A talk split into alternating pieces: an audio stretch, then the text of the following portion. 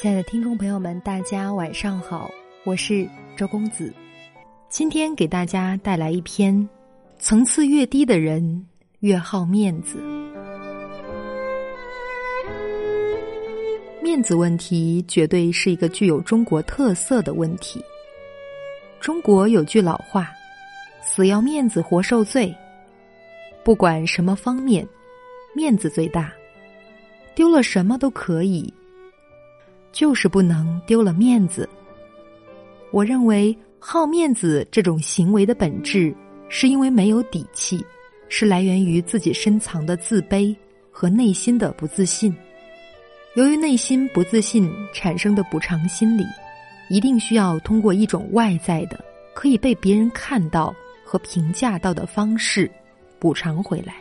层次的高低不是由社会阶层和金钱来决定的。而是取决于内心有没有底气，它跟一个人的阅历、格局和内心的丰盈息息相关。层次高的人往往有较强的目标性，他们清楚的知道自己要什么，并且知道如何去获得，所以不会在过程中去纠结旁人的评价和眼光。相反，越是一无是处的人。越是在意别人的眼光，在他们的眼里，面子比什么都大。他们纠结于那些捕风捉影的别人的议论，时时都要表现自己，处处都想证明自己。在现在的婚恋市场，爱情珍贵，彩礼珍贵，穿金一动不动，三金三两，万紫千红一片绿。这不是在作诗，也不是顺口溜。而是很多农村地区彩礼的标配，一动不动，一动是指轿车，不动是指一栋房产。万紫千红一片绿是指彩礼要一万张五元钞票，加一千张百元钞票，再加一片五十元的钞票，这加起来就是十五万。在一些农村，彩礼动辄十几万，有的甚至二三十万元。这仅仅只是彩礼，再加上整个婚礼过程中各种花费，结一次婚往往要花费三四十万。然而，我国二零一五年的农村居民人均可支配收入才首次超过一万一千元，这也就意味着一个青年农民需要不吃不喝十多年才能够攒够昂贵的彩礼钱。为了能娶上媳妇儿，一夜返贫、负债累累的情况并不少见。而在婚恋市场，给的彩礼越多，就代表男方越尊重娘家人，女方也似乎显得地位更高，更有面子。一个远房的表弟要结婚，这本来是件皆大欢喜的好事儿，可是直到结婚的前夕，一家人都处于愁云密布中，大婶子在家里一个劲儿的抹眼泪。表弟的结婚对象是自己谈的，两人处了大半年。彼此觉得还不错，于是开始谈婚论嫁。可是女方的妈妈开口要十六万的彩礼，表弟刚上班，本来就没什么积蓄，而叔和婶子一辈子脸朝黄土背朝天，攒的是种地的血汗钱。儿子大了要结婚，本是件高兴的事情，彩礼肯定也是要给的。可是这数额太大，没有那么多呀。于是厚着脸给未来的亲家母商量，彩礼可否少一些？可是这未来的亲家母死活不松口，要不十六万彩礼，要不就不放人。更夸张的是，在得知女儿已经怀孕的情况下，更是喊出要用十六万来换这个孩子，不然就把孩子给打掉。理由很简单，因为当地嫁女儿就是要那么多钱，如果少了这个数，会让人看不起。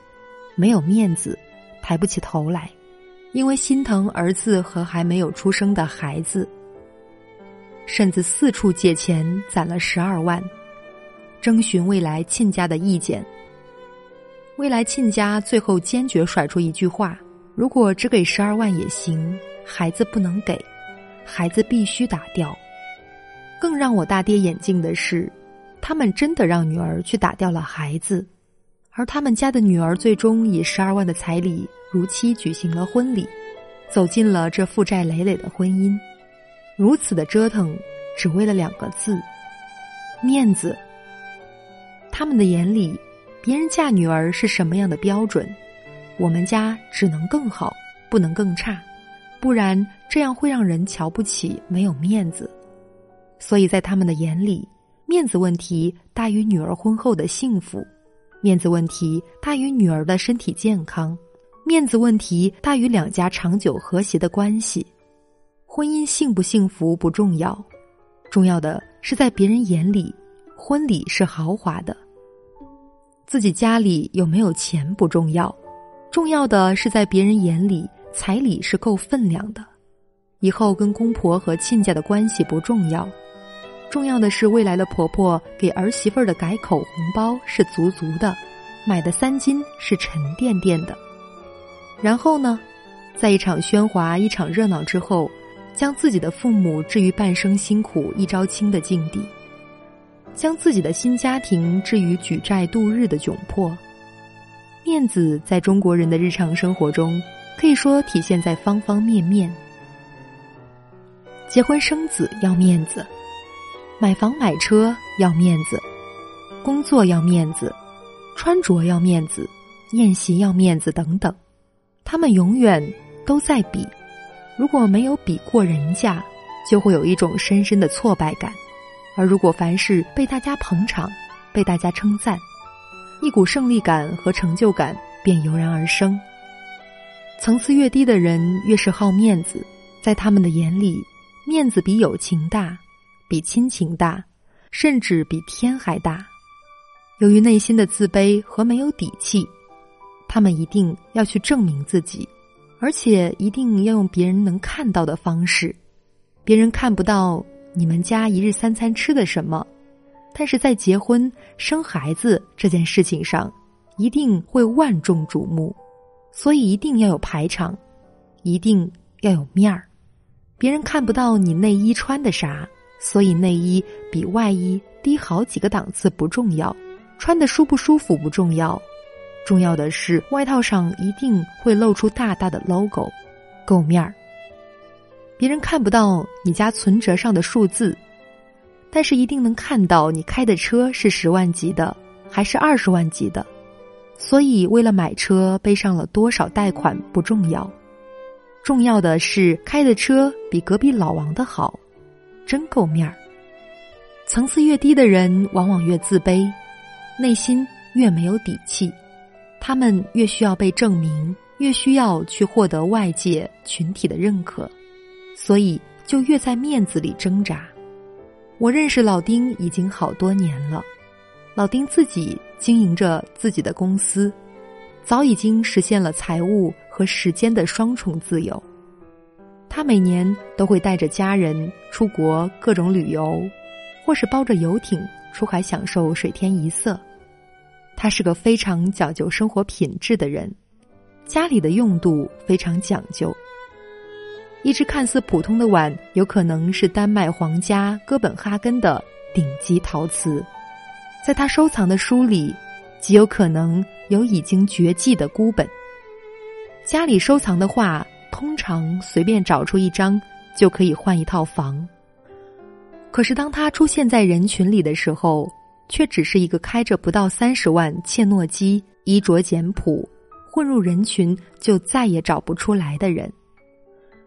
不熟知的人很难把他的外形同他的经济收入联系起来。有一次，我打趣的问他：“你为什么也不换一个更好的车？你也不搞一身名牌，把自己拾到拾到？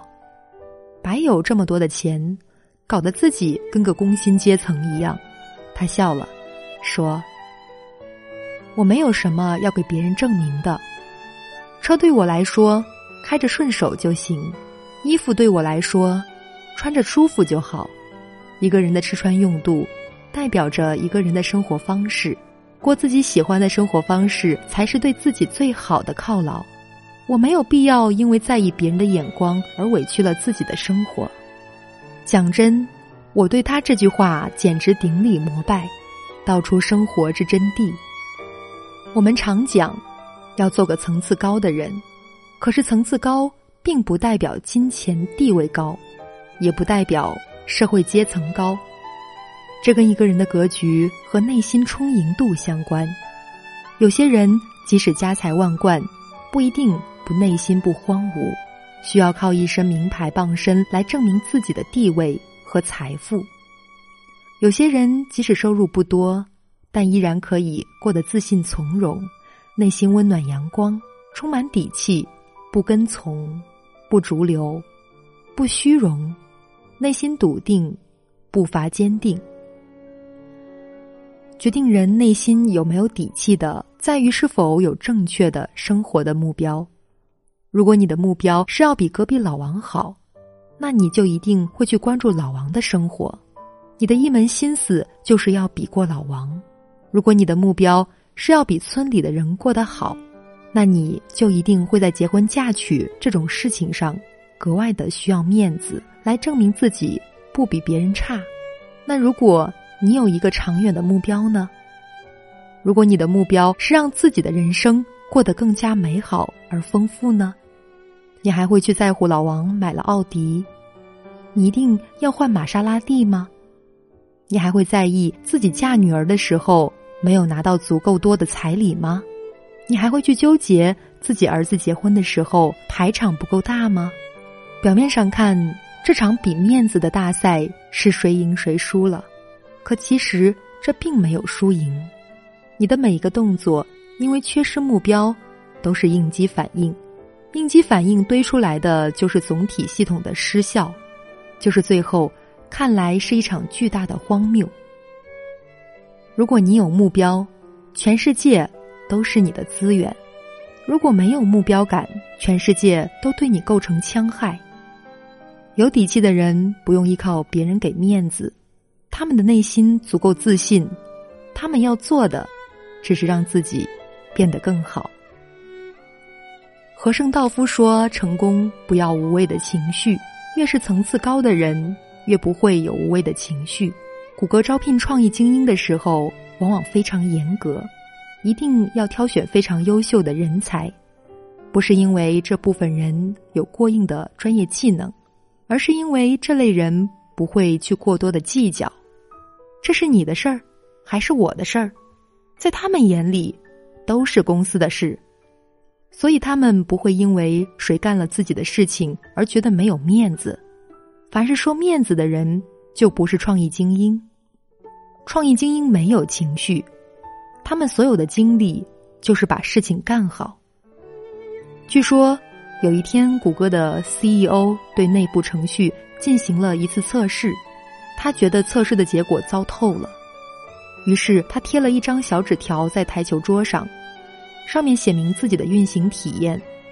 两个正在打台球的年轻人看到小纸条后进行了研究，最后解决了这个问题，并且解决问题的两个年轻人并不是技术部门的，而是广告部的。也就是说，解决程序问题并不是他们的职责工作。对于高层次的人来说，工作的目的只有一个，就是解决问题。他们以解决问题为目标，所以不会去在意是谁在这个过程中去解决了这个问题，谁有没有超越自己的职责和权限，有没有越界，有没有看不起我，是不是故意为难我，也不会去考虑这件事情是不是让我很没有面子。这个人让我太难堪，所以我要对他心怀芥蒂。层次越低的人越容易自卑，会越没有底气。深藏在内心的自卑会产生一种补偿心理，这种补偿其实就是一种移位。简单的说，就是自己在这个地方的薄弱之处，会用另外一方面的长处来补偿。如果有正确的目标。这种移位可以发展成自己其他方面的优势，可如果目标不正确，就会发展成对他人的肯定异常关注，对别人的褒贬异乎寻常的关心。至于褒贬本身是否合理，则不重要。强装出来的面子，并不会为我们的生活增光添彩，也不会让我们的生活变得如外人看到的那般美好。即使内心自卑也不可怕。真正重要的是为自己树立正确的目标，让自己去变得强大，让自己充满底气，也让自己的生活更加美好。有喜欢本节目的朋友，可以订阅收听我的节目，在节目更新的第一时间，您将会收到节目更新的消息。我是周公子，用我的声音给你带来生活的信心与面对困难的勇气。今晚的分享就到这里。晚安。